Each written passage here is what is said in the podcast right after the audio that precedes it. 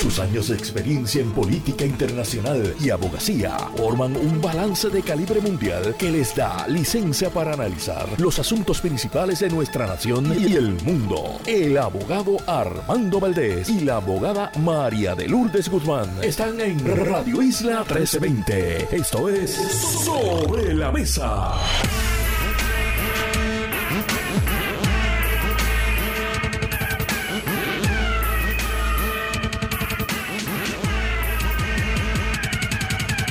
Buenos días Puerto Rico, soy Armando Valdés, usted escucha sobre la mesa por Radio Isla 1320. Hoy en Sobre la Mesa estará con nosotros José Yello Ortiz Daliot y Víctor García San Inocencio en nuestro panel de análisis. Javier Córdoba, candidato de agua a la gobernación por el movimiento Victoria Ciudadana, estará con nosotros también candidato portavoz, y Edna Benítez, profesora y catedrática de la Universidad de Puerto Rico, estará también con nosotros en Sobre la Mesa. Todo eso y por supuesto, como todos los días, de lunes a miércoles, todas las semanas, de lunes a miércoles. Alguien me escribió y me dijo, no digas todos los días de lunes a miércoles porque eso no hace sentido. Tienes razón. Todas las semanas, de lunes a miércoles, se sienta a la mesa con nosotros Marilu Guzmán y junto a ella, analizamos todos los temas para hoy, 8 de enero del 2023. Gente, ya se acabó la Navidad. Digo, yo sé que nosotros tenemos la más larga del mundo, yo sé que hay gente que considera que la época navideña no termina como hasta el mes de julio y ahí entonces de pronto es Christmas in July. Pero sí, para muchos de nosotros ya hoy termina la Navidad oficialmente. De paso, el Departamento de Recursos Naturales y el municipio de San Juan van a estar reciclando arbolitos de Navidad. Entiendo que el 12 y el 13 de este mes publican un anuncio de esos efectos en la prensa del país en el día de hoy. Así que ponernos en cintura a todos, hacer ejercicios para quemar la grasa, el cuerito de la época navideña. 8 de enero del 2023 son las 8 y 4 minutos de la mañana. Los asuntos del país tienen prioridad. Por eso llegamos a poner las cartas sobre la mesa. Vamos a poner las cartas sobre la mesa de inmediato. Voy a discutir varios temas a nivel local. Quiero hablar sobre este endoso de Ricardo Rosselló a dos figuras, William Villafañe y Eric Rolón. Quiero hablar también sobre unas expresiones que hiciera el director ejecutivo de la Junta de Supervisión Fiscal acerca de la posibilidad muy real, según proyecciones de la Junta, de que Puerto Rico regrese a déficits multibillonarios. Ya para este año estaríamos en el billón y dentro del espacio de unos 4 a 5 años estaríamos de nuevo rondando los 3 mil millones de dólares en déficits según las proyecciones de la Junta de Supervisión Fiscal, en momentos en que también estamos proyectando una negociación para una reforma contributiva o al menos para unos incentivos reintegrables que le devuelvan al contribuyente puertorriqueño parte del dinero que alegadamente sobra en las arcas del Estado. Y también quiero tocar brevemente un asunto relacionado a la gestión, la agenda, los resultados de la comisionada residente y ahora candidata a la gobernación por el PNP, Jennifer González. Pero primero, miremos rápidamente lo que está sucediendo a nivel internacional, comenzando por la situación en el Medio Oriente. El gobierno israelí indica que ya las operaciones militares en el norte de la franja de Gaza, y recordemos la franja de Gaza es aproximadamente unas 140 millas cuadradas, o sea, el doble de San Juan. Es un espacio bastante reducido donde residen más de 2 millones de puertorriqueños. Es de las zonas más densamente pobladas del globo terráqueo. El gobierno israelí, como ustedes recordarán al comienzo de esta incursión, luego de los ataques de Hamas el 7 de octubre del año pasado, había pedido que la población israelí se trasladara, o la población palestina de Gaza, debo decir, se trasladara del norte al sur, comenzando sus operaciones militares por esa parte de la franja de Gaza. Ya el gobierno israelí indica que ha destruido a Hamas en el norte de la franja, pero que continúa el conflicto y su incursión dentro del territorio palestino. Por otro lado, también en el Líbano se reporta eh, un ataque israelí contra Hezbollah, lo cual nuevamente continúa elevando el riesgo de que esto se convierta en un conflicto regional que eventualmente comience a alar, a atraer otras fuerzas militares a nivel global para participar en lo que podría convertirse en un conflicto bélico mucho más amplio. Esto, por supuesto, viene como secuela también del ataque la semana pasada del gobierno israelí dentro del territorio del Líbano que acabó con el asesinato de uno de los altos mandos de Hamas al interior de nuevo de ese país, el Líbano. Por otro lado, el gobierno estadounidense, o debo decir, el país, en este caso es una incursión privada, ha enviado al espacio, específicamente a la Luna, eh, un artefacto que se espera sea colocado sobre la superficie de la Luna para finales del mes de febrero. El lanzamiento desde Cabo Cañaveral en la Florida fue esta madrugada y sería la primera vez que Estados Unidos coloca algún artefacto en la superficie lunar desde, desde hace unos 50 años cuando Estados Unidos llegó a la Luna con la última misión que llevó seres humanos a la Luna, Apolo 17. Y por último, ayer también se celebró en Hollywood los Golden Globes, el primer gran evento de premiaciones a la calidad artística del cine norteamericano, que concluye por supuesto con la celebración de los premios Oscar. Ayer el gran ganador fue Oppenheimer. Barbie también se ganó un premio que estrenó ayer para películas que ingresaran más de 150 millones de dólares, un poco un reconocimiento de que eh, Hollywood sigue siendo, por supuesto, una industria, una industria con fines de lucro y no todas las películas que ganen estos premios pueden ser únicas y exclusivamente aquellas que apelan a los intelectuales y al mundo un poquito más artístico. Barbie gana ese premio de paso, de casualidad yo vi Barbie durante este fin de semana y tengo que decir que a pesar de mi resistencia inicial a ver la película, la disfruté muchísimo. Una gran película con un gran mensaje acerca de la realidad de nuestra sociedad patriarcal. Los invito a verla. Vamos a aterrizar acá en Puerto Rico. Quiero primero comenzar con el récord legislativo en Washington de la comisionada residente. Traigo este tema y ya lo había traído hacia finales del año pasado, porque si uno se sienta realmente a analizar qué trabajo ha hecho Jennifer González en Washington, más allá de enviar comunicados de prensa diciendo que hace. Algo muy similar a lo que hace también el gobierno. El gobierno tiene o tenía hasta hace poco su campaña de que ellos hacían que las cosas pasen. Bueno, pues la comisionada residente ha tenido también una campaña durante los pasados siete años, que ya ha sido la incumbente en Washington, de enviar comunicados para cuando hay cualquier logro, cuando hay cualquier adjudicación de fondos a nivel federal, decir que ella fue la que provocó, la que consiguió esos fondos. La realidad es que en muchas ocasiones los anuncios que ella hace tienen que ver con cosas que ya iban a pasar de todas formas.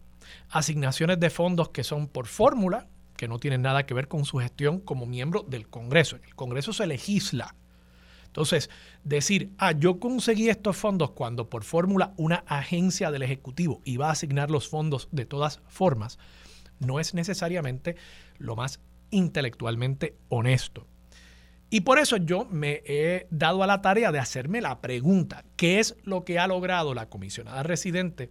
Que de no ser por su gestión como legisladora en Washington, nosotros no tendríamos. Y se me hace difícil realmente poner mi dedo sobre algún logro específico que uno pueda atribuirle a su gestión. Yo, por ejemplo, en el caso de, y recuerdo esto porque yo estaba en Washington en aquel momento, trabajando en Prafa, Aníbal Acevedo Vila logró durante el primer cuatrienio de este siglo, cuando él fue el último comisionado residente popular del país, él logró que a Puerto Rico se le diera paridad en los fondos de título 1 del Departamento de Educación. Y hoy por hoy, Puerto Rico recibe la misma cantidad de fondos que cualquier estado. Y eso fue producto de la gestión legislativa que hizo Aníbal Acevedo Vilá cuando él era comisionado residente. Es eso a lo que yo me refiero cuando digo, ¿qué es el resultado? ¿Cuál resultado podemos realmente decir sin la gestión, sin la intervención de Jennifer González, no habría pasado? Y esa pregunta simplemente la dejo sobre la mesa. ¿Y por qué la hago hoy? Bueno, porque como secuela de esta misma pregunta, cuando a finales del año pasado yo preguntaba acerca de la gestión de la comisionada residente con respecto a la transición de SNAP, ¿verdad? Nosotros estamos tratando de cambiar el programa de asistencia nutricional por el mismo programa que tienen los demás estados y programa que le asignaría a Puerto Rico, creo que son mil o mil quinientos, dos mil millones de dólares adicionales en dinero para subsidiar el costo de alimentación para las personas más pobres de nuestro país. Eso es un punto bien importante para tratar de reducir la pobreza y el hambre en nuestro país. Pues supimos a finales del año pasado que el Partido Republicano se resiste a eso. Y Jennifer González, que es republicana, que ha hecho todo lo posible por siempre estar de buenas con el liderato republicano, bajo el argumento de que como ella hace eso, ella le consigue cosas a Puerto Rico, ella no ha podido convencer al liderato republicano que apoyen esa transición al SNAP, como tampoco ha podido lograr que el Partido Republicano apoye una medida para adelantar la estadía en Puerto Rico. Incluso el actual speaker, Mike Johnson, a quien ella apoyó finalmente cuando él fue electo speaker hace apenas unas semanas, Mike Johnson fue uno de los que le votó en contra al proyecto de su propia autoría, autoría de Jennifer González, para, junto a Nidia Velázquez y otros líderes, Alexandria Ocasio Cortés, un amplio consenso en Puerto Rico de los estadistas y los independentistas para promover un plebiscito. Y Mike Johnson le votó en contra. Entonces, cada vez que uno ve cómo ella asume una posición bastante sumisa y servil ante el liderato republicano, uno se cuestiona, bueno, pero entonces, ¿qué es lo que ella logra con todo esto si al final del día el liderato republicano siempre está opuesto a lo que ella dice ser su agenda en Washington? Y entonces, Hoy, vean el artículo del amigo José Orlando Delgado Rivera en el periódico El Nuevo Día, página 18. Crédito para comprar autos eléctricos no aplica a la isla. Y es que, por lo visto, aquí estoy citando directamente, luego de evaluar el lenguaje de la legislación y analizar la aplicabilidad a Puerto Rico y luego de que el Tesoro Federal publicara un reglamento sobre el uso de estos créditos y varias consultas que hicimos al Tesoro y al IRS, esos créditos no son aplicables a los territorios, incluyendo a Puerto Rico. Esto lo dice el subsecretario del Departamento de Hacienda, Ángel Pantoja. Y de nuevo, esto se legisló el año 2022, esto era parte del famoso proyecto de reducción de inflación del presidente Biden. Y a la comisionada residente, por lo visto, no sé si es que no estaba allí en Washington ese día, pero ella no vio y no dijo nada ni alertó de que a Puerto Rico se le estaba excluyendo de una iniciativa tan importante como esta, que le da un crédito de 7.500 dólares a los que adquieran vehículos eléctricos y los vehículos eléctricos pues son el futuro. Aquí hay una medida que podría haber ayudado a los concesionarios a vender más vehículos eléctricos, que podría haber ayudado a una transición hacia una relación más ecoamigable entre la transportación y el ambiente. Y la comisionada reciente dejó que eso pasara por debajo del radar. Entonces, insisto y pregunto, ¿cuáles son las gestiones de la comisionada residente donde realmente ella puede decir, de no haber sido por mi intervención, Puerto Rico no hubiese recibido esto? Y cada vez que uno ve estas noticias, uno se da cuenta que siguen acumulándose artículos en sentido contrario. No, que la comisionada reciente no intervino y por tanto Puerto Rico quedó afectado ante, no sé ni a qué atribuírselo, no sé si es simple y sencillamente que no estaba allí, que no estaba físicamente allí, que su staff no estaba pendiente a estos temas. Porque de paso, es posible que hayan tenido conciencia de esto, pues haz un preemption, alerta al país acerca de esto, pero no Eso no pasó y ahora nos enteramos, pues simple y sencillamente, que a Puerto Rico no le aplica, a Puerto Rico no le toca parte de ese fondo que apoya la transición hacia la transportación eléctrica. De nuevo, háganle la pregunta, ¿qué gestiones ha hecho la comisionada residente? Que sin ellas Puerto Rico no hubiese recibido X cantidad de dólares. Yo sé que Jennifer González es muy lista, es muy astuta, es una política muy hábil, ella no va a dejar que eh, la metan en una encerrona con esa pregunta, pero me parece que valdría la pena hacerla. Ricardo Rosselló reapareció en Puerto Rico. Sí, estuvo aquí. Yo no sé cómo es que él llega a Puerto Rico de paso.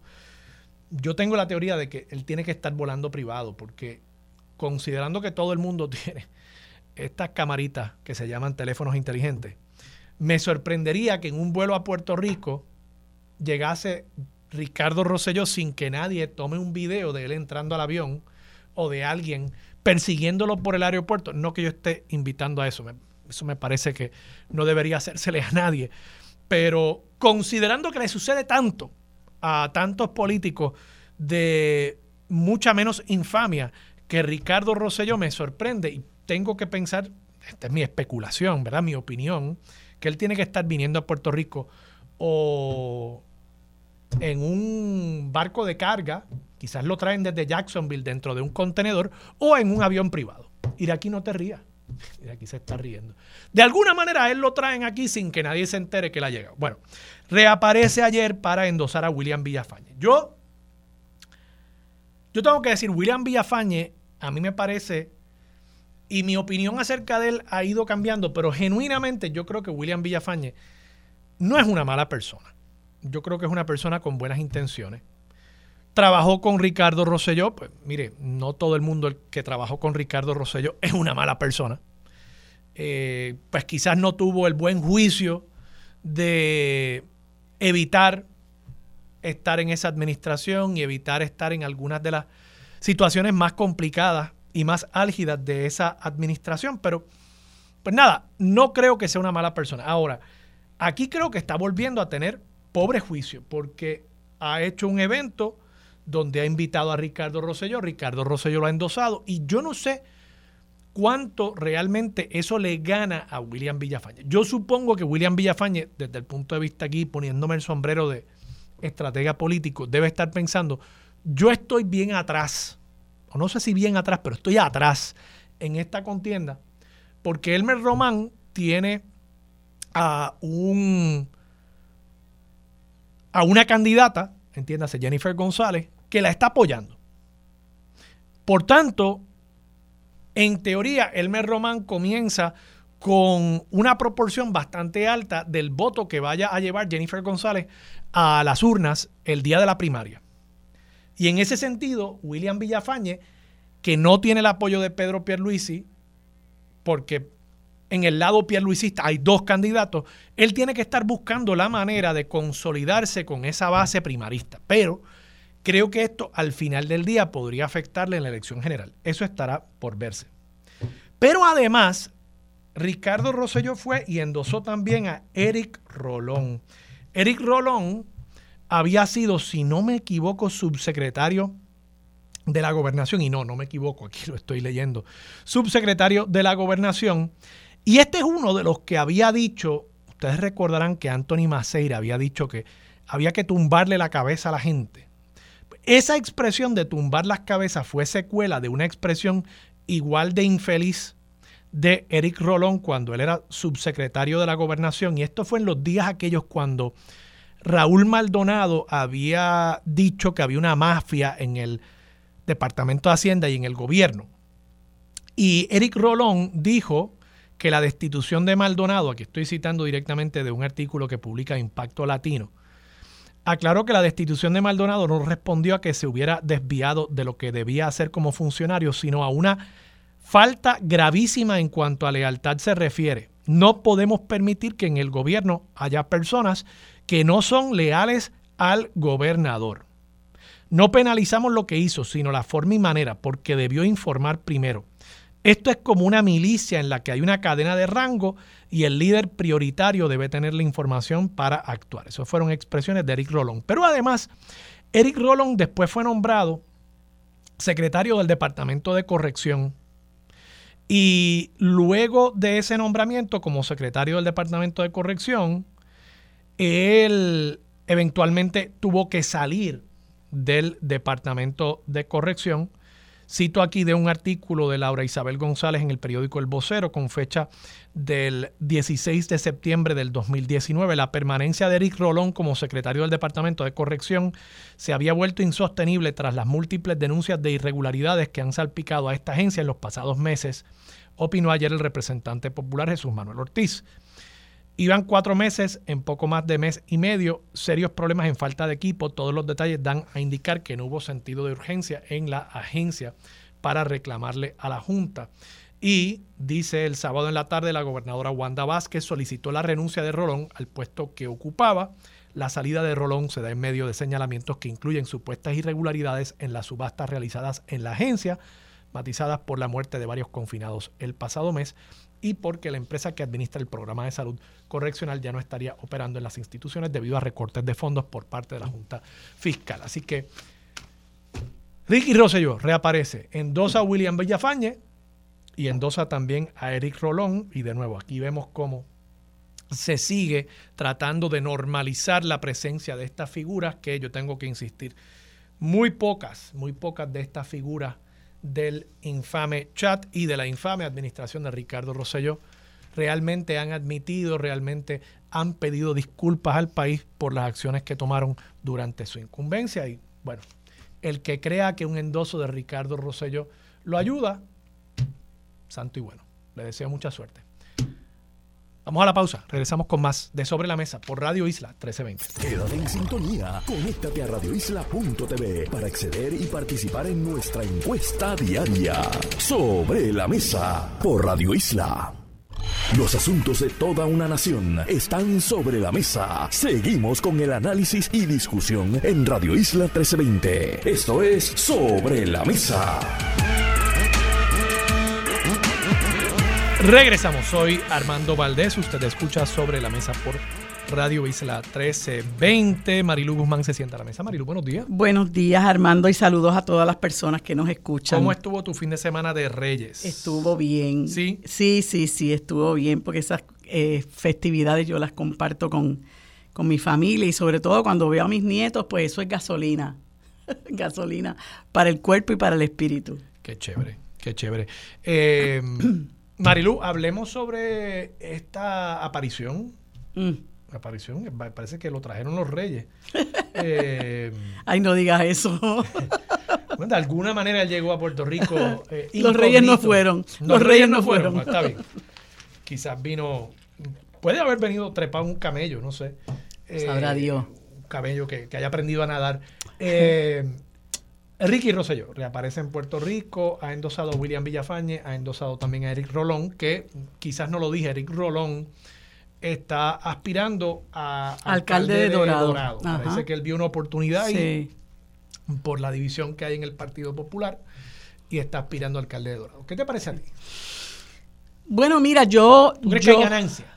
Para eh, William yo creo que es el beso de la muerte, este, y me da mucha pena porque fíjate, William Villafañe es una de las personas que yo distingo dentro de ese partido, ¿verdad? Eh, que es una lacra para este país realmente. Yo no sé cómo un individuo como William Villafañe, que a mí me parece una persona decente, honesta, que es una persona respetuosa, afable, da gusto compartir con, con William Villafañe eh, cómo William Villafañe puede estar en un partido que lo que le hace lo que le hace es daño a su figura, es la pura realidad. Él puede ser todo lo más estadista que usted quiera. Pero usted puede ser estadista y no tiene que ser PNP. Lamentablemente hay mucha gente eh, que al sol de hoy se avergüenzan de haber sido PNP y se han ido porque se han dado cuenta de que es un partido cuyo norte es simple y sencillamente buscar la manera de mantenerse en el poder, de apropiarse de fondos públicos, de poner a guisar a familiares, amigos, parientes, dolientes, a personas que te ayudan eh, en las campañas, a personas que aportan a las campañas. Esa es, es realmente la agenda del PNP.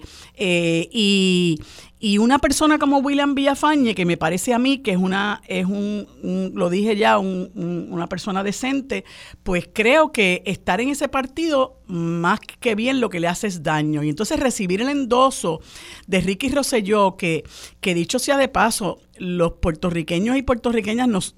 Eh, lamentablemente nos caracterizamos por tener memoria corta eh, y se va alejando, ¿verdad? La época aquella del 2019 del chat de Telegram donde hubo por lo menos 889 páginas de todos estos individuos que eran del gabinete de Ricardo Rosselló y otros que se acercaron, como el Carlos Bermúdez y, este señor Cerame, eh, y, e invirtieron no sé cuánto tiempo de su vida y este, y este individuo, este buscón que se llama Edwin Miranda, eh, invirtieron no sé cuánto tiempo de su vida en hablar eh, pestes de, políticos, de periodistas, eh, de cuánta gente, incluso le faltaron a la memoria de gente como Carlos Callizay, Marta de Calero, eh, hablaron eh, de forma amenazante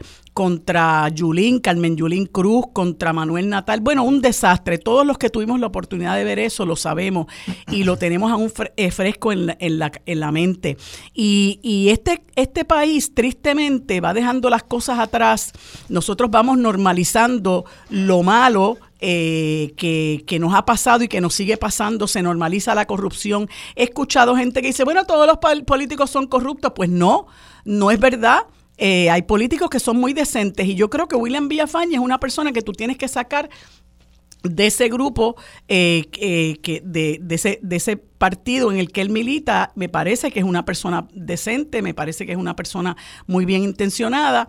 Ahora pues tiene aspiraciones de ir a, Washington eh, y claro está, fue secretario de la gobernación bajo el gabinete de Ricardo Rosselló, siguen siendo buenos amigos y él pues parece que piensa que eso le va a ayudar. Yo personalmente creo que no, quizás en la primaria por eso le ayude. Le ayude, quizás pero en la, elección general correcto, desayuda. Eso te iba a comentar que quizás quizás dentro de lo que se considera el corazón del rollo, de esa gente que todavía ve a Ricky Rosselló como el mejor gobernador que ha tenido este país, o si no a su papá, que ha sido el que institucionalizó la corrupción en este país. Leí el otro día con mucha tristeza una columna de Orlando Parga hablando, eh, hablando las virtudes de Pedro Rosselló y me pareció bochornoso realmente, ¿no? Eh, pues dentro de ese corazón del rollo es posible que ese apoyo de Ricardo Rosselló a él él, lo pueda capitalizar, pero realmente eh, otras personas que están fuera de ese corazón del rollo y personas que lo vemos desde la periferia, pues realmente nos resulta muy penoso que, que, se, que mantenga eh, eh, ese vínculo y, es, y, y, busque ese apoyo de una persona que le hizo tanto daño a este país y que tuvo que salir huyendo tuvo que salir huyendo de este país. Si de algo Ricky Rosselló se va, va a ser eh, recordado en el país es por haber sido uno de los gobernadores más mediocres que ha tenido este país y una persona que fue expulsada por la fuerza del pueblo. Y entonces me parece que, que acercarse a una figura tan, tan trágica para la historia de este país, pues mancha el historial de, de, William Villafañe, que de nuevo lo consideró una persona eh, honrada, lo consideró una persona respetable. Eh, y, y, de el primer gobernador que ha tenido que, renunciar. Sí, sí, sí, sí. Eh, en medio de su de su cuatrienio, ¿no? no había pasado hasta ahora, habíamos tenido gobernadores que habían optado por no volver a aspirar a la, a no volver a no ir a la reelección sí pero muy distinto decir una persona que se vio obligada eh, y de paso yo creo que es importante recordar las protestas en la calle porque eh, esto tiene muchas similitudes con lo que uno ve pasar también en Estados Unidos con, con Trump lo que uno ve pasar en, en Brasil con Bolsonaro que este fin de semana se recordaba un año de, de, también un intento frustrado de golpe En, en, Brasilia. Eh, que, que, hay un intento por reescribir la historia reciente. O sea, no estamos hablando aquí de tratar de reescribir la historia de, de la esclavitud en Estados Unidos, de la guerra civil en los 1860, no, no, de reescribir cosas que nosotros hemos vivido. Eh, Entonces, en tiempos recientes. En tiempos recientes, que todavía tenemos fresco en la memoria, que hay video, hay noticias, hay periódicos. Esto no es historia antigua. Entonces, es una especie de gaslighting colectivo que nos quieren hacer a, los puertorriqueños. Eh, y entonces, con esto del chat, aquí, eh, pues hay un intento por decir que no, que eso fue algo manipulado, eh, que, realmente pues fueron unos, unos comunistas y unos socialistas los que se tiraron a la calle. Mira, yo estuve en, muchas de las protestas contra Ricky. Eh, y ahí había gente estadista y había gente independentista. Ahí habían comunistas de como también habían capitalistas. O sea, había, de, todo, de todo, ¿ok? Y al final del día, las protestas en la calle lo que hicieron fue crear las condiciones. Yo estoy convencido y si uno ve el récord histórico, el récord periodístico del momento, lo va a ver, que Ricardo Rosselló realmente no renuncia por las protestas en, las en la calle. Él renuncia porque líderes de su partido en la legislatura le habían dicho estaban a punto de o tú te vas o te vamos a residenciar. Entonces, ahora queremos hacer ver que eso no pasó. Digo, no queremos, quieren algunos en el PNP que eso no pasó, pero esa es la realidad, esa es la historia. Jennifer González le pidió la renuncia a Ricardo Rosselló, Tomás Rivera O sea, esa es la realidad. Entonces, tratar de ahora uno eh, reescribir eh, esa historia contemporánea tan reciente eh, es burdo. sí, y, y, es muy penoso también, Armando, que haya medios de comunicación que se hayan prestado para lavarle la cara a estos individuos. Eh, que, no son una no son otra cosa que unos eh, eh, que unos truanes, vamos. y, y, aquí yo, mira, yo veía con mucho júbilo la historia de este joven de apellido Arango que fue, cuya sentencia fue conmutada y que ganó unos certámenes de, escritura. Eh, y voy a tener la oportunidad de hablar con Edna Benítez posteriormente. Arango La Torre, sí, eh, Arango La Torre. Uno de Benjamín el, viernes, extraordinaria esa historia. Uno de los jóvenes que, que, que, que estudió en, en, esto, en, esta, en este programa que inició el padre Fernando Pico. Entonces tú ves estos jóvenes y tú dices, caramba, cómo a veces nosotros los menospreciamos, cómo a veces nosotros los marginamos, cómo a veces nosotros los vejamos. Y entonces, sin embargo, estos, estos individuos que son unos, unos eh, truanes, eh, que a, lo que han venido es a lucrarse al gobierno, que les roban, el, les roban al erario, que, que, que son deshonestos, pero que tienen gabán y corbata, estos, el, hay medios de comunicación que se dan a la tarea de lavarles la cara cuando los deberíamos repudiar, eh, el, pueblo entero los debería repudiar. Marilu, vamos a la pausa, regresamos con más de Sobre la Mesa por Radio Isla 1320. Quédate en sintonía, conéctate a radioisla.tv para acceder y participar en nuestra encuesta diaria. Sobre la Mesa por Radio Isla. Los asuntos de toda una nación están sobre la mesa. Seguimos con el análisis y discusión en Radio Isla 1320. Esto es Sobre la Mesa. Regresamos hoy, Armando Valdés. Usted escucha Sobre la Mesa por Radio Isla 1320.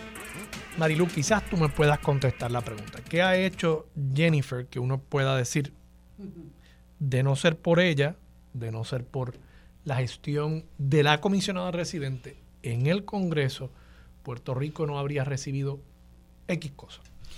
Mira, yo creo que eh, yo no te puedo contestar la pregunta en lo, en lo afirmativo, ¿verdad? Eh, ni puedo hacer una lista de sus logros, porque es una de las cosas que yo ¿verdad? También me he cuestionado a lo largo de estos siete años que lleva como comisionada residente y más aún evaluando los 20 20 más o menos años que lleva en la política activa, incluyendo cuando fue presidenta de la Cámara de Representantes. Eh, y uno de sus logros, entre comillas, fue que se tomara un préstamo eh, por 600 mil dólares para, perdón, por 600, eh, ahorita busco el número, 600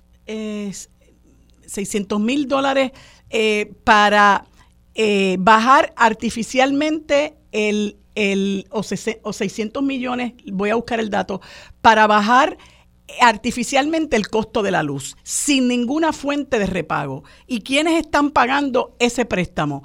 Nosotros los abonados, nosotros los consumidores.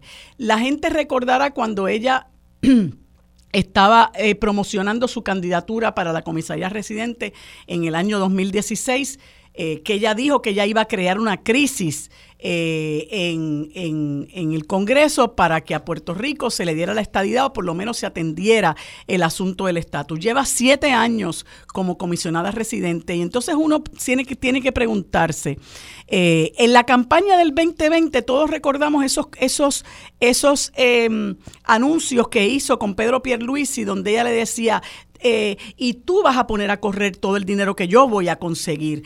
¿Y qué está pasando al, a la altura de enero del 2024? Sí, aquel donde ellos estaban como en un pasadía. una, como en una conversación. Pero en un pasadía era bonito. Era, sí, correcto. Entonces, una conversación supernatural. Claro, claro. Entonces, lo que, lo, lo que quiero que la gente tenga, eh, entienda es la forma y manera en que estos políticos de carrera le mienten al país, le hacen creer, le crean villas y castillas y siempre le están hablando del futuro.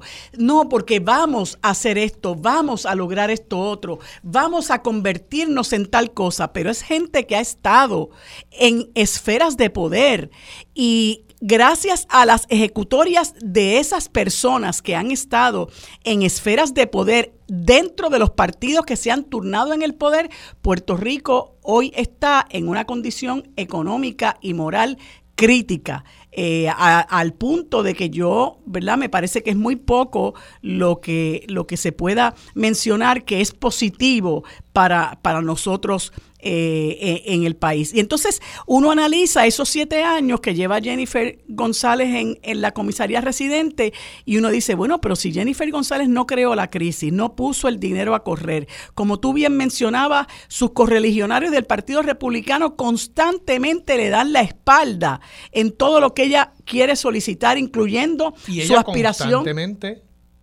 rindiéndoles pleitesía. Correcto, y, y, servilismo, que, que, que, lo comentaste, eh, incluso fue patético el servilismo ante Donald Trump cuando llegó aquí. Eh, Oye, que fue hasta una de las copresidentas de Latinos for Trump. Sí, correcto, junto con, la señora Fonalleda. Eh, cuando uno analiza eso, cuando uno analiza todo ese historial eh, y uno ve la actitud que ella ha asumido con los principales enemigos de, este, de, de, su causa, ¿no? que son los republicanos, la gente de su partido, la gente que le da la espalda a las promesas que ella le hace al país, eh, pues uno dice, una persona que siendo comisionada residente no logró prácticamente nada de lo que le ofreció a la gente. Su ejecutoria en estos siete años ha sido muy opaca, ¿verdad? O fallida, por, decir, por decirlo de, una, de alguna manera. Entonces ahora quiere venir a dirigir los destinos del país. Y yo creo que nosotros los puertorriqueños tengo que, tenemos que empezar a pensar y a decir, pero nosotros vamos a seguir, se parece al, al ratoncito que, que, tú, que está en una ruedita y él está eh, corriendo en esa ruedita y la ruedita da vuelta, pero él se queda en el mismo sitio.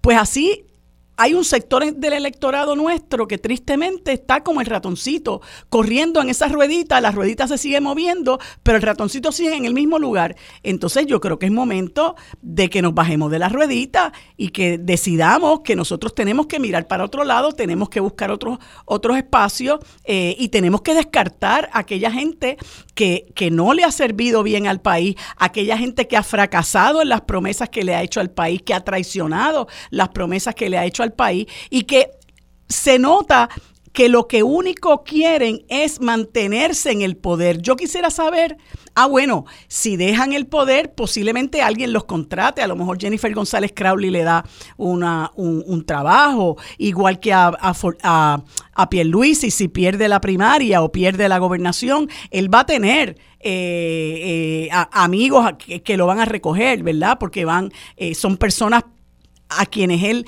les ha ayudado en, el, en, su cuatrienio. Pero uno empieza a, pensar, si no fuera porque tienen esas posibilidades, muchas de estas personas no tendrían cómo ganarse la vida, porque han hecho eh, un, un, una...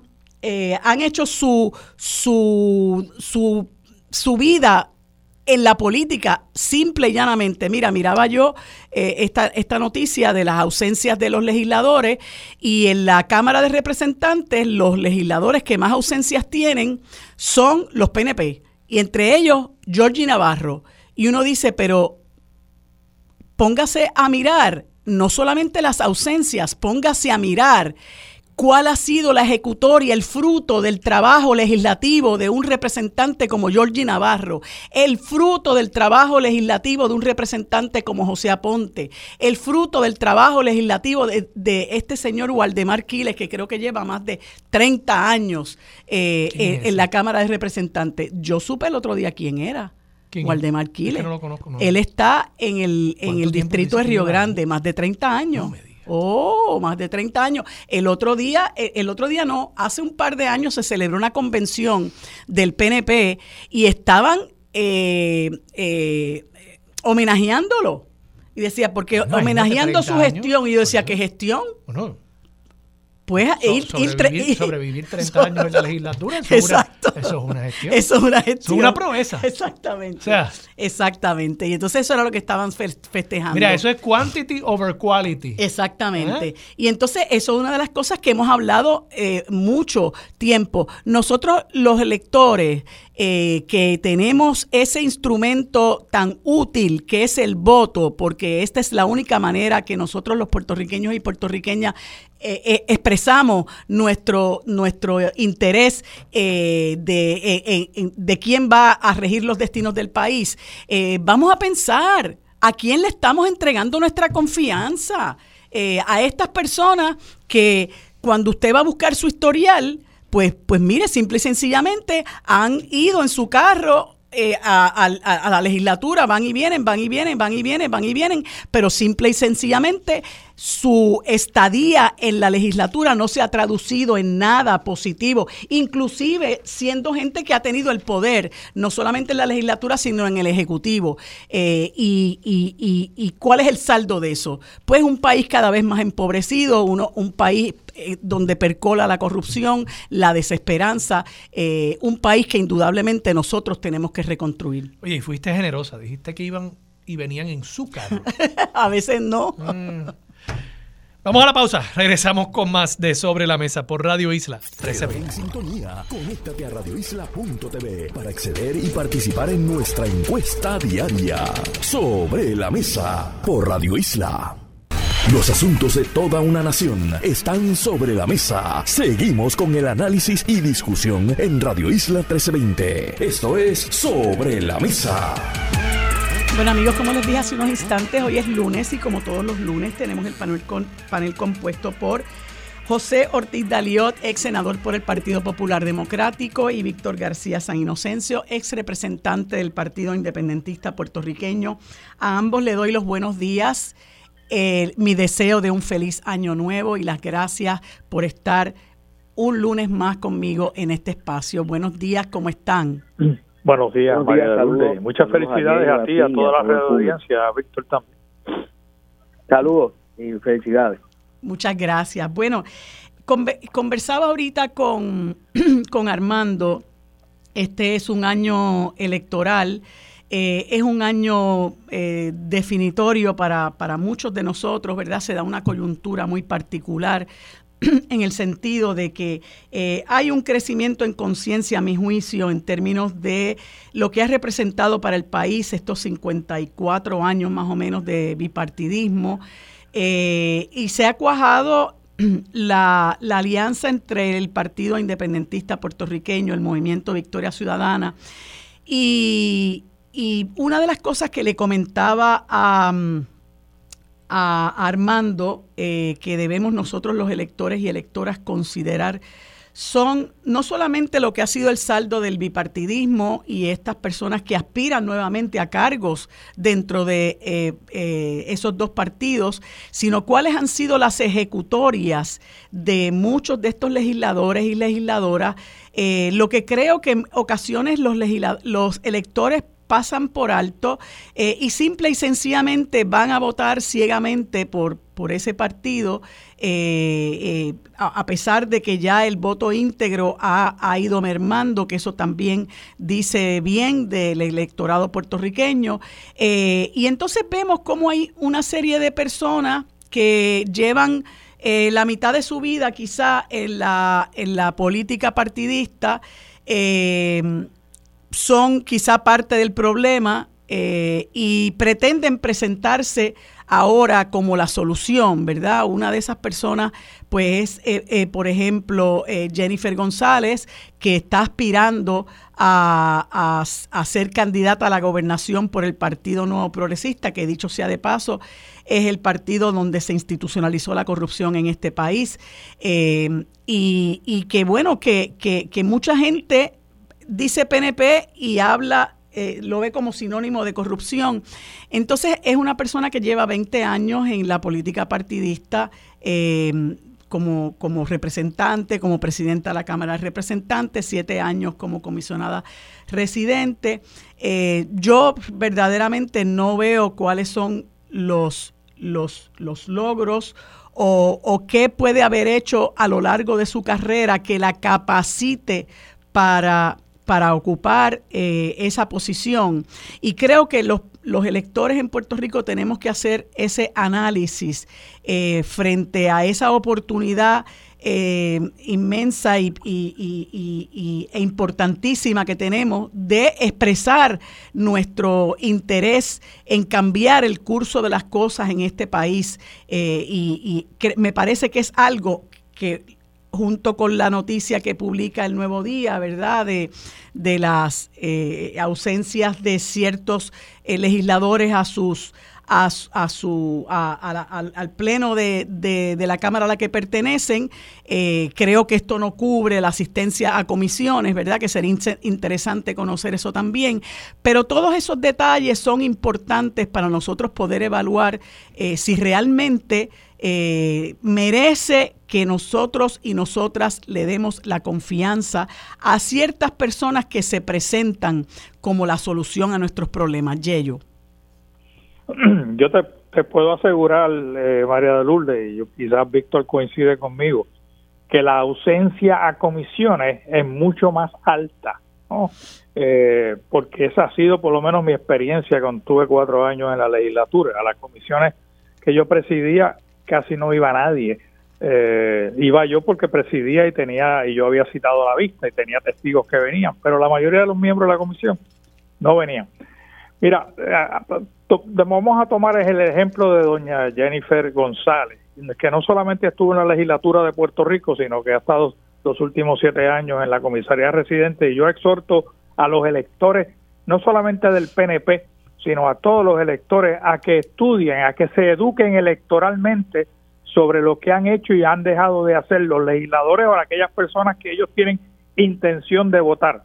Yo sé y reconozco que hay algunos que independientemente de quién pongan en la papeleta, si eres PNP o Partido Popular, vas a votar por ellos independientemente si han hecho o no han hecho nada. Pero en el caso de la comisaría residente, yo estuve más de 20 años cabildeando en el Congreso trabajé como ayudante del comisionado residente don Jaime Benítez, fui director de PRAFA, o sea que tengo bastante experiencia en cómo funciona y cómo se atienden los asuntos en el Congreso. Y te puedo decir de mi experiencia, te puedo decir que el, el cabildeo en el Congreso, conseguir que Puerto Rico participe o no participe o se excluya en algunos casos, que a veces nos conviene que nos excluyan de algunos programas, pero en la mayoría de los casos se, en la mayoría de los casos, estoy diciendo, no en todo, en la mayoría de los casos se, se limita a incluir a Puerto Rico o excluirlo si es un caso eh, perjudicial para Puerto Rico, como por ejemplo la, las peleas de gallo. En las peleas de gallo yo tuve que bregar con eso en el 76 y la, la, la, la gestión era excluir a Puerto Rico de la definición de Estado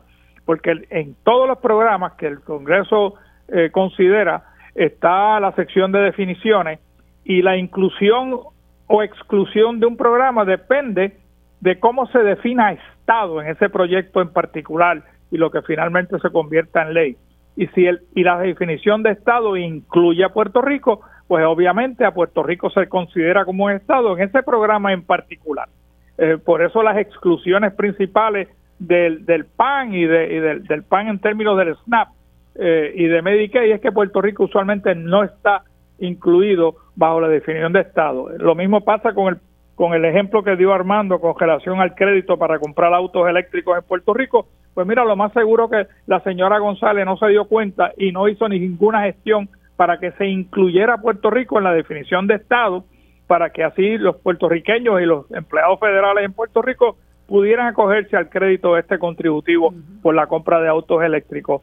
Y eso sucede en la mayoría de los casos. Así que, eh, y, en, y en muchos otros casos, la, la fórmula para la distribución de fondos federales en Puerto Rico es por fórmula. O sea, que el comisionado residente, al igual que ningún otro congresista, usualmente tiene que hacer mucho porque es por fórmula la distribución y los congresistas no tienen nada que añadir en realidad, pero sí que hay que velar, a pesar de que sea por fórmula, si Puerto Rico en el caso de la isla está incluido en la definición de Estado. Así que la señora González, a mi juicio, a mi juicio ha sido muy deficiente en términos de la de su gestión en Washington estos últimos siete años. Eh, y si yo fuese PNP, obviamente no habría eh, un atractivo para mí en términos de, de, su del resultado de su labor para votar por ella.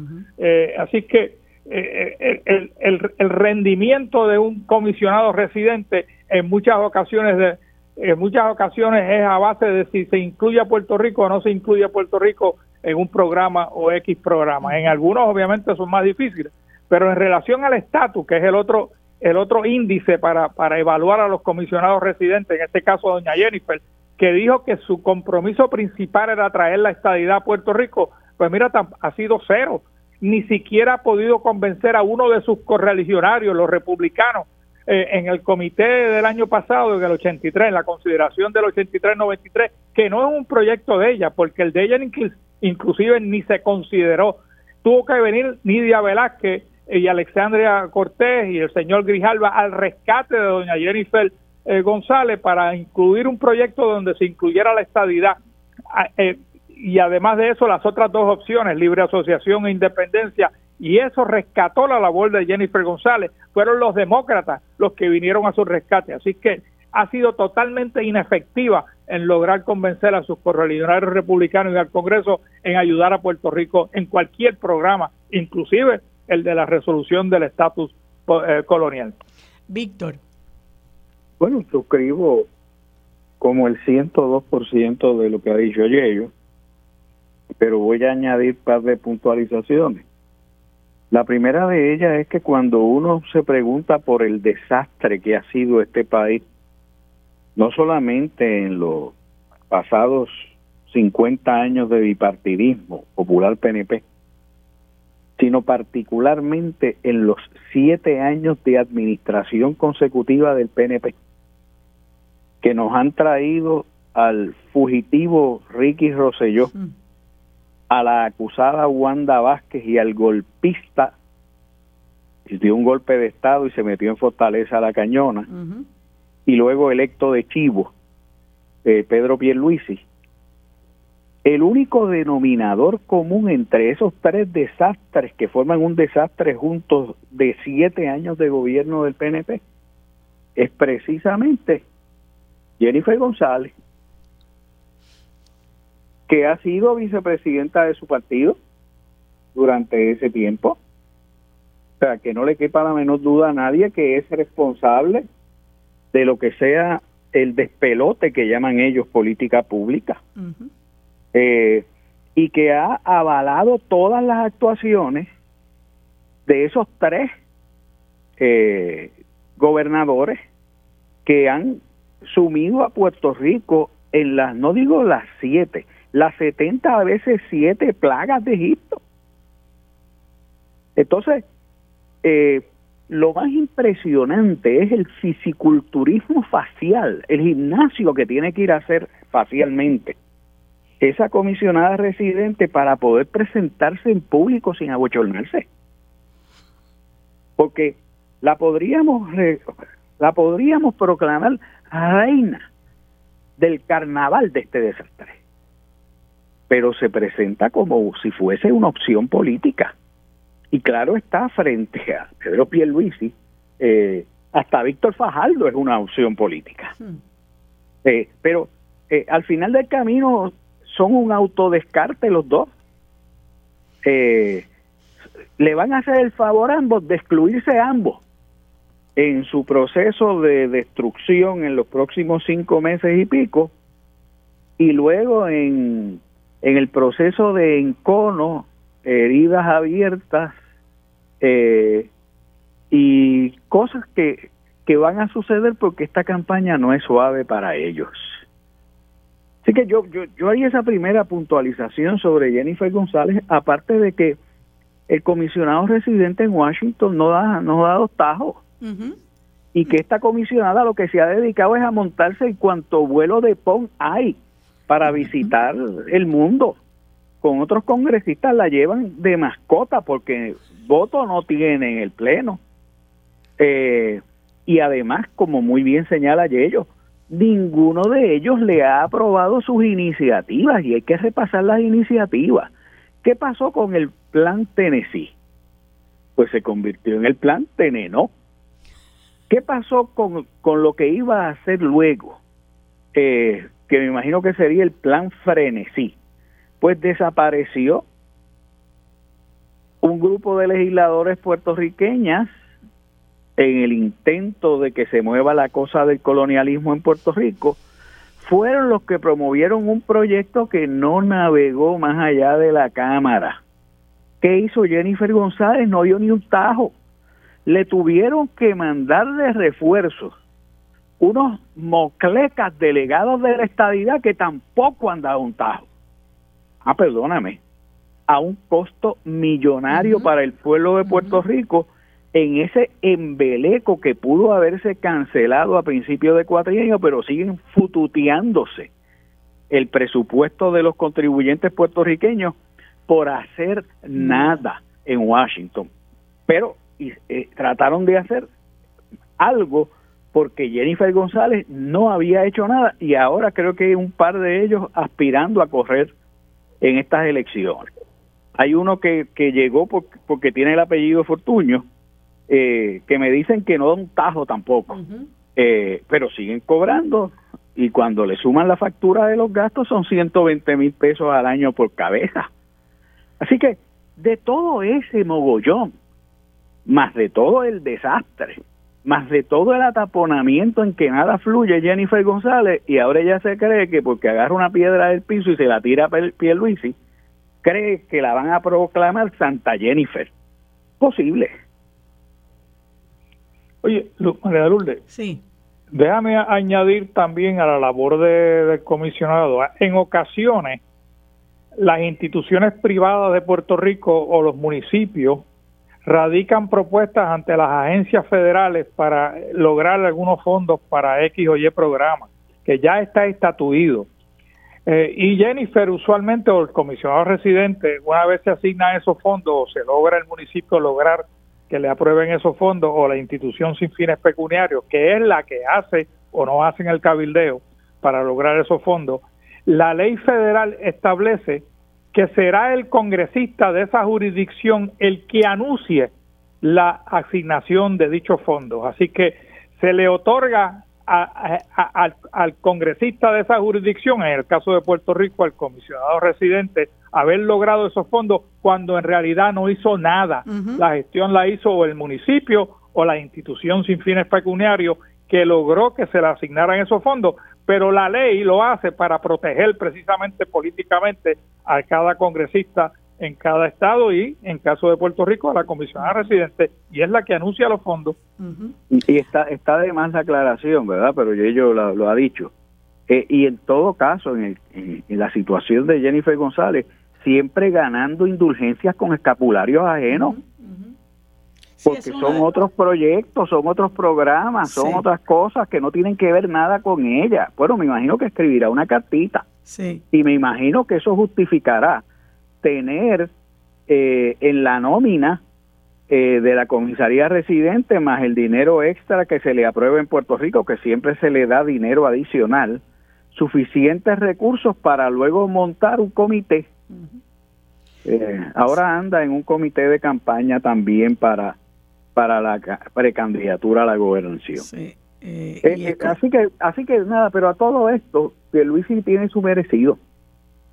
Se la merece, y se la merece de candidata, porque se nivelan por lo bajo en todo el inmenso tamaño que es elevadísimo de su incompetencia. Así es.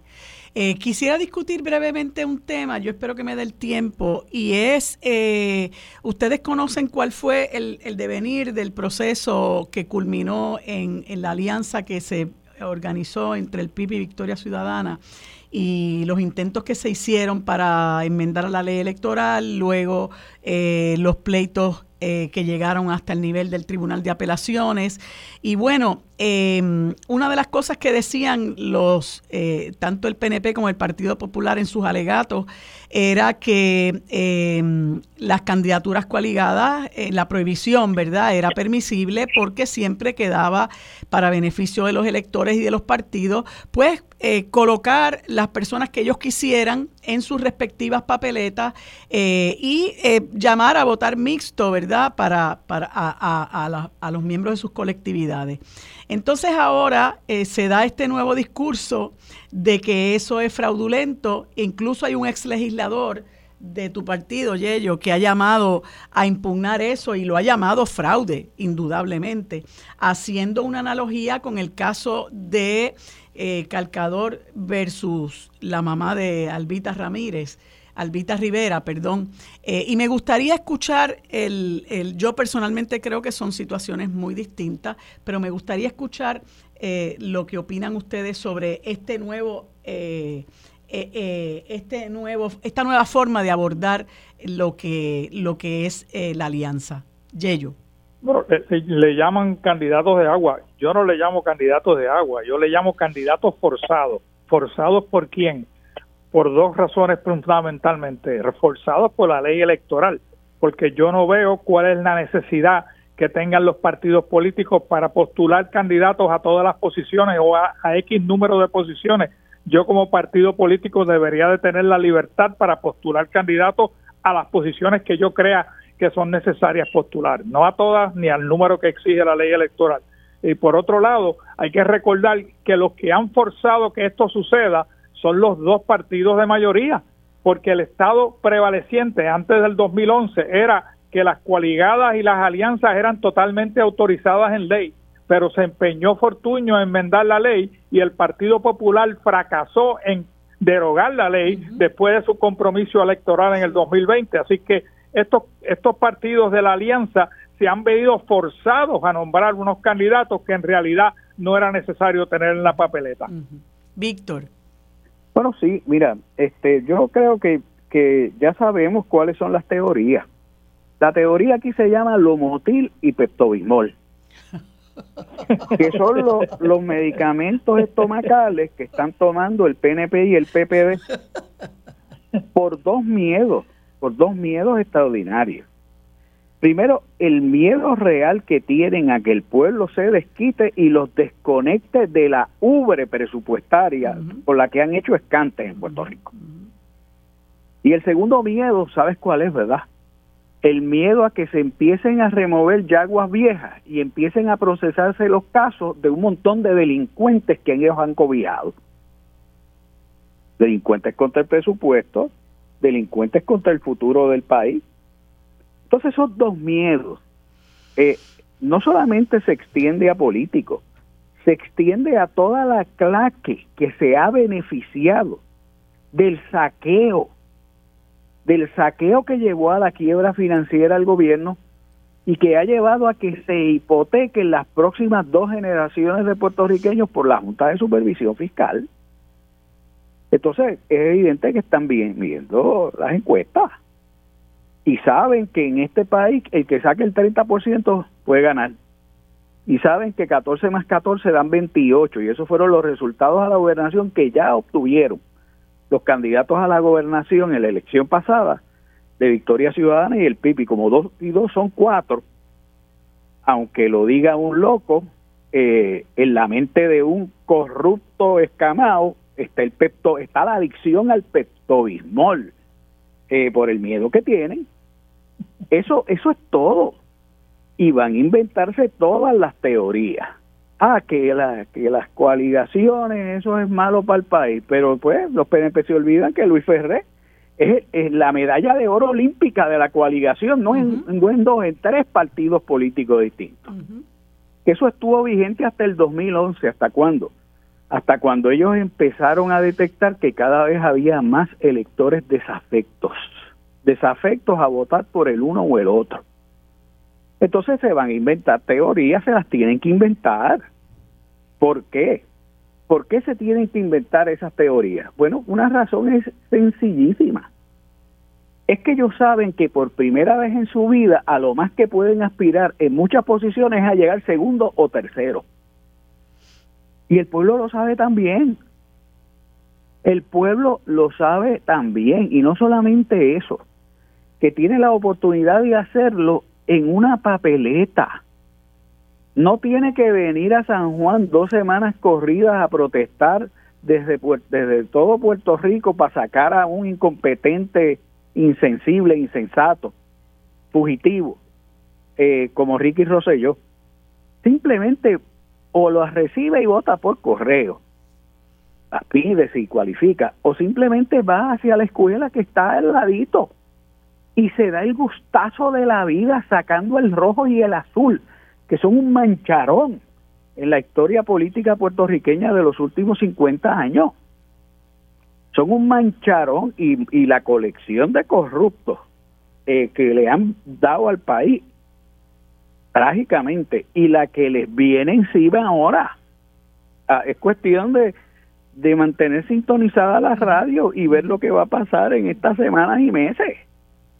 Así que el problema es ese, el problema se llama peptobismol y lomotil. La, la teoría es incorrecta también, porque, lo, porque ¿a qué reduciría esto el espacio de los partidos políticos? A que cada partido renuncie a su identidad y se fundan, aunque haya un montón de gente que, que cree en algunas cosas y no en otras, respectivamente.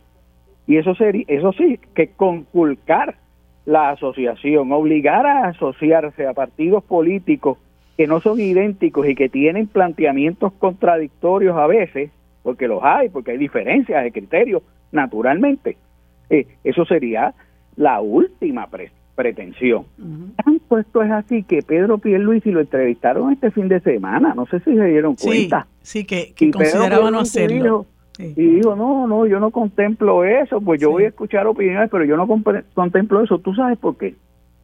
Porque dentro de la turba asesora que debe tener, debe haber alguna persona eh, con suficiente contenido neuronal e inteligencia emocional que le haya dicho, oye Pedro, tú no te das cuenta que hemos caído en la trampa de que le hemos hecho la campaña. Y que en este país de lo que se está hablando es de la alianza de la alianza de país y que cada vez que le tiramos con un dardo aparecen 50.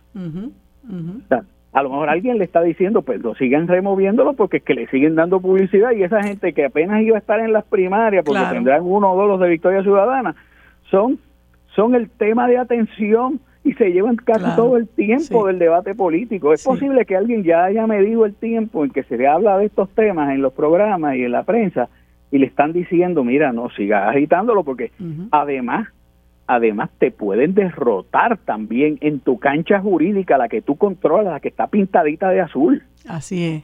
Y claro, el partido sobre todo, sobre todo cuando se puede sacar a relucir lo que han sido sus alegatos en los casos de anteriores anteriores verdad bueno se me acaba el tiempo. sí pero pero pero pero una una última acotación. Eh, todavía quiero explicarme cuál es la diferencia entre Mayagüez y Ponce, porque a esas contradicciones llega el Partido Popular. Mm. Guillito no corre en Mayagüez, pero mantienen como candidato único al de Ponce, que está en la misma etapa de proceso criminal eh, o sea, el Partido Popular tiene tantas inconsistencias que explicar, eh, pero claro está, Ponce es Ponce y el resto de la isla es Parking, que imagino que incluye Mayagüez. Claro, y ni hablar del candidato a la alcaldía de Quebradilla que acaban de descualificar versus al candidato que tienen eh, eh, en, en, Bayamón, que hizo unas expresiones contra la persona que luego fue asesinada y que se conoce por el nombre de Alexa. Una enorme contradicción. Bueno, gracias por haberme acompañado. Se me acaba el tiempo. Seguimos conversando el próximo lunes. Que tengan buen día. Quédate en sintonía. Conéctate a radioisla.tv para acceder y participar en nuestra encuesta diaria sobre la mesa por Radio Isla. Los asuntos de toda una nación están sobre la mesa. Seguimos con el análisis y discusión en Radio Isla 1320. Esto es Sobre la Mesa. Bueno amigos, en este segundo segmento tengo el placer de conversar con el profesor jubilado de la Universidad de Puerto Rico, Javier Córdoba Iturregui, candidato a la gobernación por el movimiento Victoria Ciudadana, a quien le doy los buenos días y las gracias por acompañarme en este espacio. Saludos Javier, ¿cómo estás? Saludos Marilu, saludos a todas las personas que nos escuchan eh, un placer estar aquí contigo.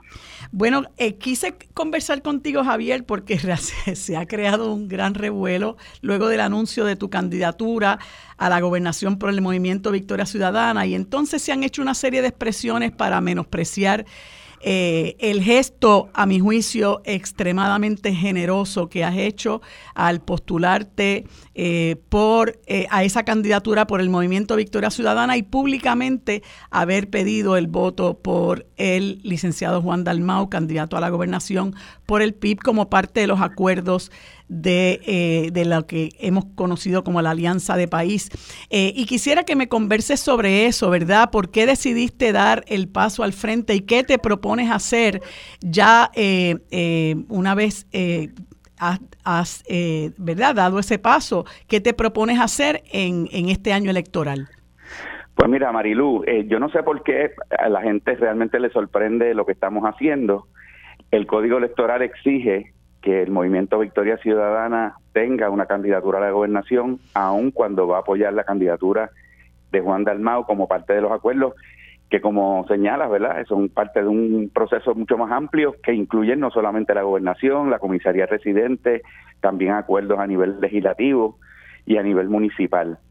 Necesitábamos un candidato a la gobernación. Eh, yo he estado en el movimiento desde su fundación, estamos comprometidos con el cambio para Puerto Rico, estamos comprometidos con la alianza que estamos construyendo, no solamente con el Partido Independentista puertorriqueño, sino también con múltiples sectores sindicales, ambientales, comunitarios, etcétera. Y como parte de ese proceso, el Código Electoral exige que haya una candidatura a la gobernación, pues estamos ocupando ese espacio que es necesario para que el partido no corra el riesgo de ser desertificado previo a las elecciones del 2024. Así que estamos cumpliendo con el código electoral, de hecho, eh, cumpliendo con la forma en que los propios comisionados del PNP y el PPD dijeron que podíamos hacer para cumplir con el código electoral, aún manteniendo la prohibición de las coaligaciones, que el tribunal recoge esos argumentos y plantea que la forma en que podemos nosotros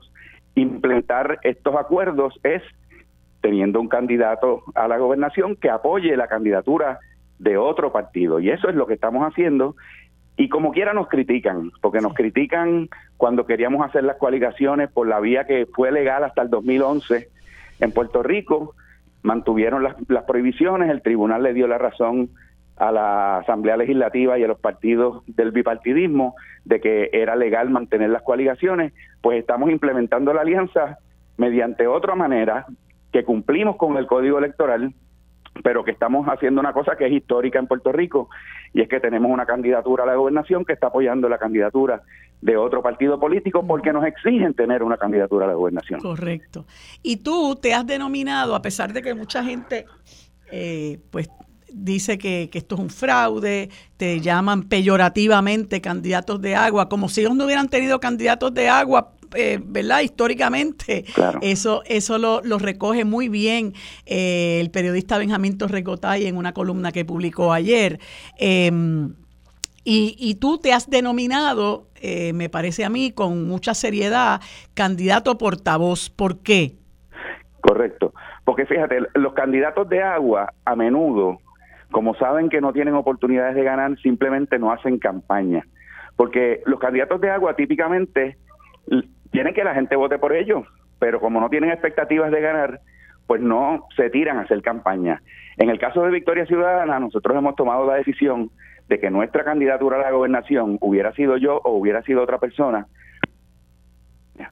Vamos a hacer campaña, a pesar de que estamos pidiendo el voto por otro candidato, vamos a hacer campaña porque estamos comprometidos con un cambio que entendemos que tiene posibilidades grandes de ganar en el 2024 para de una vez y por todas derrotar al bipartidismo en Puerto Rico, vamos a estar activos haciendo campaña, vamos a promover las ideas de la alianza y más allá de la alianza vamos a promover ideas que son del movimiento Victoria Ciudadana, porque nosotros estamos compitiendo en estas elecciones del 2024 quizás no para la gobernación, que estamos apoyando a otro candidato, aunque Juan Dalmau es nuestro candidato. Así que en ese sentido tenemos un candidato a la gobernación, pero tenemos nuestra, nuestra candidatura a la comisaría residente, que entendemos que va a tener muchas posibilidades de triunfar también en las elecciones. Y sobre todo tenemos una gran cantidad de compañeros y compañeras de una calidad enorme para puestos legislativos en Cámara y Senado. Nosotros no solamente queremos un ejecutivo que lleve a cabo un programa progresista para Puerto Rico, que enfrente a la Junta de Control Fiscal, que se oponga a la privatización de servicios esenciales para el país, que defienda la Universidad de Puerto Rico, que defienda el, el, ambiente en Puerto Rico y las costas en Puerto Rico, que nos mueva de una manera acelerada la energía renovable para no tener que estar usando combustibles fósiles, que nos lleve a un seguro de salud universal que garantice que todos y todas en Puerto Rico tengan servicios de salud adecuados. Tenemos un programa que es fundamental y que responde a las necesidades del país. Y mi candidatura va a llevar a cabo eh, una función en términos de llevar las ideas de la alianza, las ideas del movimiento Victoria Ciudadana, para que el país las acoja y, y, promueva, ¿verdad?, que se pueda dar finalmente el cambio que queremos a partir del 2024. Así que en ese sentido, mi candidatura va a ser portavoz de unas ideas de cambio que necesitamos para el país y que, y que son, y que son, y que compartimos también con el candidato a la gobernación de, del Partido Independentista Puertorriqueño, cabe señalar. Eh, y, y, hay unas preocupaciones en términos de que, eh, bueno, ¿qué vamos a hacer en términos de si vamos a tener dos fondos electorales? Desconozco si eso eh, se ha evaluado, si sobre eso se ha decidido algo, pero de, yo sé que de del discurso de que eres un candidato de agua eh, y que eres fraude y que, y que es un fraude lo que estamos haciendo, eh, podría entonces cambiarse a otro discurso en términos del, del, doble fondo electoral, etcétera. Sobre eso, ¿qué me puedes decir? Pues mira, ellos, la, realidad es que el PNP y el PPD están eh, asustadísimos con este proceso de alianza. Ellos llevan meses eh, mucho más de cuatro o cinco meses que no hacen otra cosa que hablar de la alianza. Y es que ellos tienen sus propias encuestas. Ellos saben que la alianza tiene fuerza, tiene posibilidades de ganar las elecciones y están asustados. Eh, estamos llevando la consigna, ¿verdad? Que, que es una consigna popular de que el miedo cambió de bando. Ellos están asustados y van a estar criticando cualquier cosa que haga la alianza. Criticaron que queríamos hacer coaligaciones. Ahora critican que tenemos una candidatura que está apoyando otra candidatura del, de, otro partido. Van a criticar si cogemos el fondo electoral. Si no cogemos el fondo electoral, como quiera, van a decir que estamos haciendo un gasto para Puerto Rico. Eh, las críticas van a venir como quiera. Nosotros eh, eh, vamos a evaluar el asunto del fondo electoral. De hecho, no es, no es el fondo electoral, el fondo electoral ya no existe prácticamente, es un fondo voluntario de campañas políticas, que es un fondo destinado a la gobernación y al partido. Que en ese sentido nosotros el partido lo tenemos y, queremos llevar unas ideas propias. Así que no, no, no sería contradictorio que cojamos ese fondo voluntario, pero aún así estamos en proceso de evaluarlo. Todavía no hemos decidido si vamos a, tomarlo o no. Eh, ya sabemos que los partidos eh, dominantes, digo, que eran dominantes en Puerto Rico hasta, hasta el 2016, eh, han estado planteando que van a someter querellas, que van a llevarnos a los tribunales, etcétera, etcétera. Están tratando de amedrentarnos y nosotros no nos vamos a dejar llevar por esos planteamientos. Nosotros vamos a hacer una evaluación propia del código electoral, de qué permite, qué no permite, y vamos a tomar nuestra decisión a base de el criterio que nosotros podamos evaluar. Y lo estaremos anunciando al país próximamente.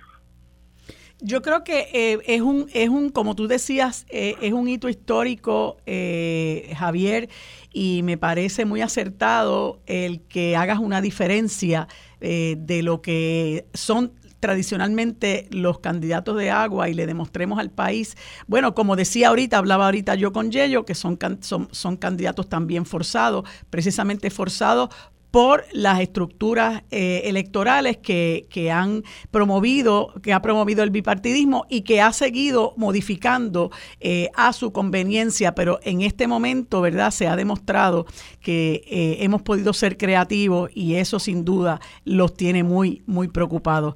Javier, muchas gracias por haber accedido a estar conmigo en este espacio. Seguiremos conversando según vaya, ¿verdad? Cambiando la situación y que tengas buen día. Quédate en sintonía. Conéctate a radioisla.tv para acceder y participar en nuestra encuesta diaria. Sobre la mesa por Radio Isla. Los asuntos de toda una nación están sobre la mesa. Seguimos con el análisis y discusión en Radio Isla 1320. Esto es Sobre la Mesa. Bueno amigos, en este último segmento conversamos con la profesora universitaria Edna Benítez, a quien le doy los buenos días y las gracias por acompañarme en este espacio. Buenos días, Edna, ¿cómo estás? Buenos días, Marilu. Gracias por siempre recibirme y darme foro para asuntos importantes de nuestro proyecto universitario eh, con el Departamento de Corrección. Bueno, pues eh, precisamente por eso quise conversar contigo, porque vi con mucha alegría eh, la noticia de que se publica el pasado viernes eh, de que este joven Camilo José Arango La Torre, eh, convicto por un asesinato del cual él alega ser inocente, recibió una clemencia ejecutiva, una conmutación del mínimo de su sentencia. Eh, para cualificar a la Junta de Libertad bajo palabra. Y este joven, a su vez, ya había sido galardonado por Sentipensar, un programa que se llama Sentipensar de la UP, de los Sentipensar los derechos humanos. Él escribió dos novelas, un libro de memorias de su niñez, múltiples artículos y ponencias. Eh, y tanto su poema La Caracola del Derecho como su cuento de la calle a la cárcel, Un Paso es, fueron galardonados en ese certamen. Eh, sin duda, esto es muestra del éxito de ese programa que, como tú me has dicho en otras ocasiones, pues todavía eh, tiene un alcance muy limitado, pero no hay duda de que el camino a la rehabilitación de los confinados, que es un sector invisibilizado y, marginado, es realmente el único camino para, para hacer esa rehabilitación eh, una realidad. Y parte de eso es el trabajo que ustedes están haciendo en la universidad. Y me gustaría que me hablara sobre este y los casos que se han dado recientemente porque hubo otro joven eh, que también fue eh, objeto de esta clemencia ejecutiva y que ya está en la libre comunidad. Bueno, ay, disculpa. Em, Camilo José Arango La Torre es uno de los egresados del bachillerato en estudios generales de la primera clase graduanda de este acuerdo colaborativo que iniciamos en el 2014. Él se graduó en el, en el 2022 em, y actualmente es uno de los estudiantes que han sido aceptados al programa de maestría en gestión y administración cultural en la Facultad de Humanidades del recinto de Río Piedra. Eh, junto a él, en esta ocasión, también otro de nuestros estudiantes graduados de bachillerato recibió pues la conmutación al mínimo de la sentencia. Eh, y el año pasado, una de nuestras estudiantes, Ilka Cruz, recibió un indulto total. Eh, si bien es cierto que a nivel de la cantidad de personas privadas de libertad que se benefician del acuerdo con la Universidad de Puerto Rico, pues eh, es, es pequeño el número en comparación a la población en general, yo creo que estos logros, ¿verdad? Eh, tres indultos en diferentes modalidades, eh, cuando el gobernador, por ejemplo, en este año otorgó 20 o concedió 20 clemencias y que dos de ellas fueran de estudiantes confinados, graduados de la Universidad de Puerto Rico, a mí me parece que, que es un promedio de bateo, por decir una analogía este, del béisbol, acto. yo creo que posiciona a la Universidad de Puerto Rico en cuanto a su misión y su responsabilidad social, eh, eh, reconoce que este modelo de educación para la transformación de las personas, y no solo, yo no lo quiero ver solamente como un éxito individual de Camilo o de las demás personas, sino me parece a mí que esto habla de un proyecto, como decía Camilo en la entrevista, de un proyecto de país, de un nuevo paradigma, de una nueva forma de reconstruir un tejido social que está desgarrado y de apostar a la reconciliación, apostar a que se puede eh, perdonar, a que se puede cambiar y a que se puede eh, hacerlo de otra manera. Entonces, yo creo que es un logro espectacular. Yo estoy muy agradecida eh, a todas las personas involucradas en este eh, indulto. Es una lucha que Camilo lleva desde el día uno, eh, junto a su familia, junto a su madre particularmente, pero también pues, el Departamento de Corrección y la universidad han abierto puertas y en última instancia el gobernador escuchó y eh, tomó una decisión, en mi opinión, eh, valiente y sí. que no se va a equivocar. O sea, así, este, así que eso siempre hay que destacarlo y hay que agradecerlo, por lo menos desde mi punto de vista.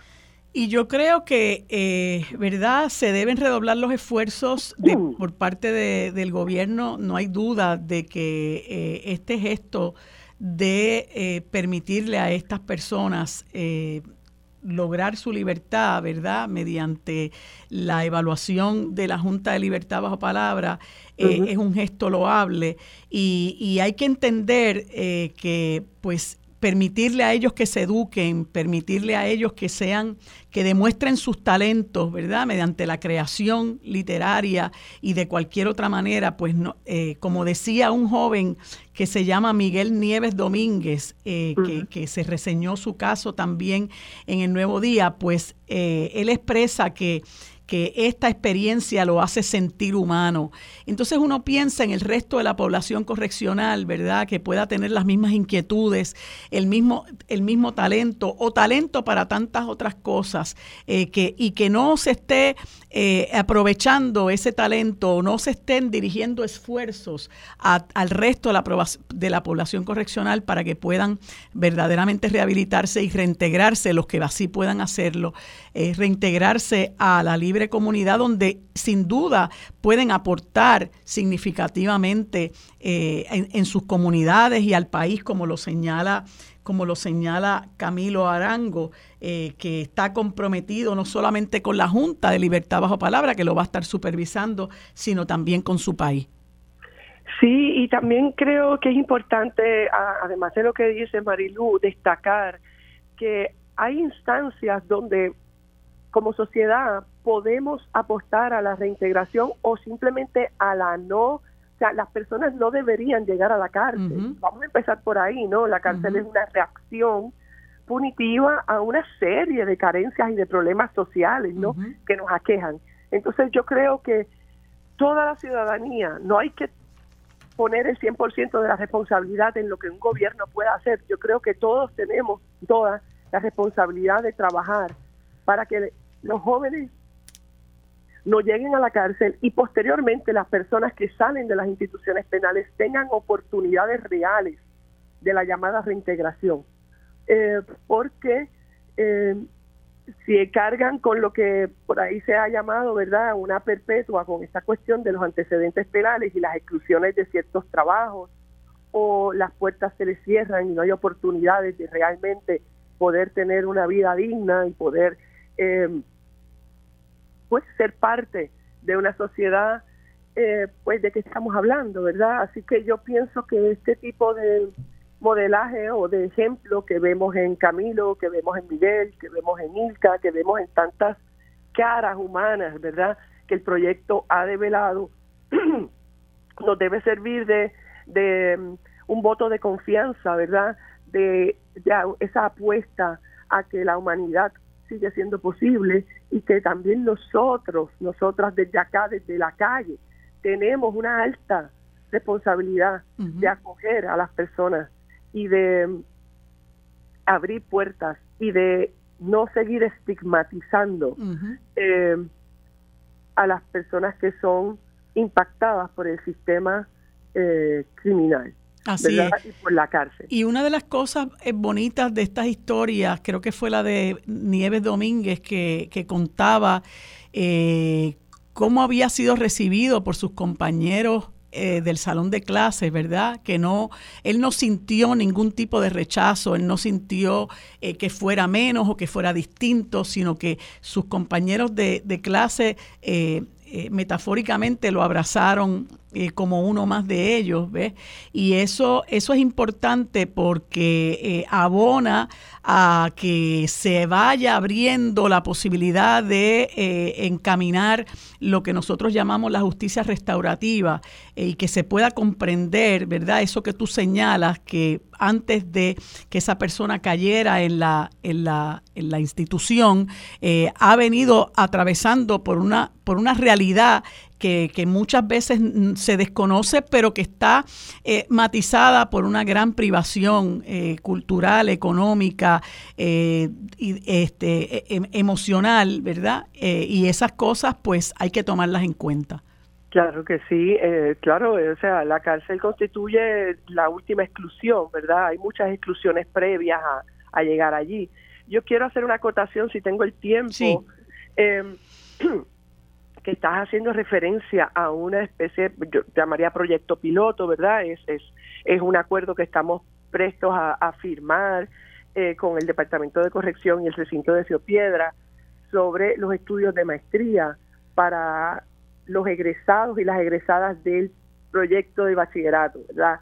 Eh, tuvimos una especie de eh, plan piloto el semestre pasado y ahí es que este grupo de estudiantes de manera presencial asistió a tomar una clase en el recinto de Río Piedra y a la misma vez le dio oportunidad al Departamento de Corrección de establecer unas logísticas y de ver cómo íbamos a hacer esto. Esto es histórico, esto es nunca antes visto. Trece personas que continúan estando en las instituciones penales asistieron, ¿verdad?, por un semestre y van a asistir a tomar cursos en la Universidad de Puerto Rico y esperemos que a partir de enero, pero todavía hay unos trámites que realizar, eh, iniciar una maestría. Esa, esa socialización, ese estar frente a frente con estudiantes de la corriente regular del recinto de Río Piedras, ese conocerse, es vital. Y es un ejemplo, ¿verdad?, a nivel micro, pero eso es el llamado a la sociedad. Es, es un poco desmitificar lo que el profesor Fernando Picó llamó el personaje del preso mientras sigamos hablando del preso y del personaje, ¿verdad?, tan estigmatizado del preso, no, no podemos ver esa humanidad y esa capacidad de transformación. Y eso es la reintegración social. Y me parece a mí que lo que ocurrió en la Universidad de Puerto Rico, simplemente darnos cuenta de que hay personas eh, que pueden ser nuestros hermanos, nuestras hermanas, nuestras tías, nuestros abuelos. bueno, eh, que por X o Y cayeron en la cárcel y ahora están en otro contexto, pero siguen siendo humanos y siguen teniendo, ¿verdad?, el potencial de transformación y de aportar a esta a esta sociedad, ¿verdad? Así, que a mí me parece que hay que destacar que como parte de una política pública, tanto de la Universidad de Puerto Rico como del Departamento de Corrección, de apostar a este tipo de programas, es importante, es novedoso y hay que apoyarlo, porque de otra manera no vamos a ver cómo es que la gente actúa, interactúa, eh, si no les das la oportunidad. Así es. Y hay que seguir recalcando sobre eso, Edna, y este, estos casos de Nieves Domínguez, de Camilo José Arango y de Ilka eh, son el mejor ejemplo de eso. Así que felicito a todos los profesores del programa de estudios universitarios para personas confinadas de la UPR. Vamos a seguir ¿verdad? observando qué ocurre. Eh, Edna, te agradezco mucho tu participación en el programa, tu labor en ese programa también y conversaremos en algún otro momento sobre cómo van desarrollándose los eventos eh, con, con, este tipo de programa tan maravilloso. Pues Amigos, hasta aquí llegado hoy en el programa Sobre la Mesa. Gracias por habernos acompañado. Lo próximo es Mili Méndez en Dígame la Verdad.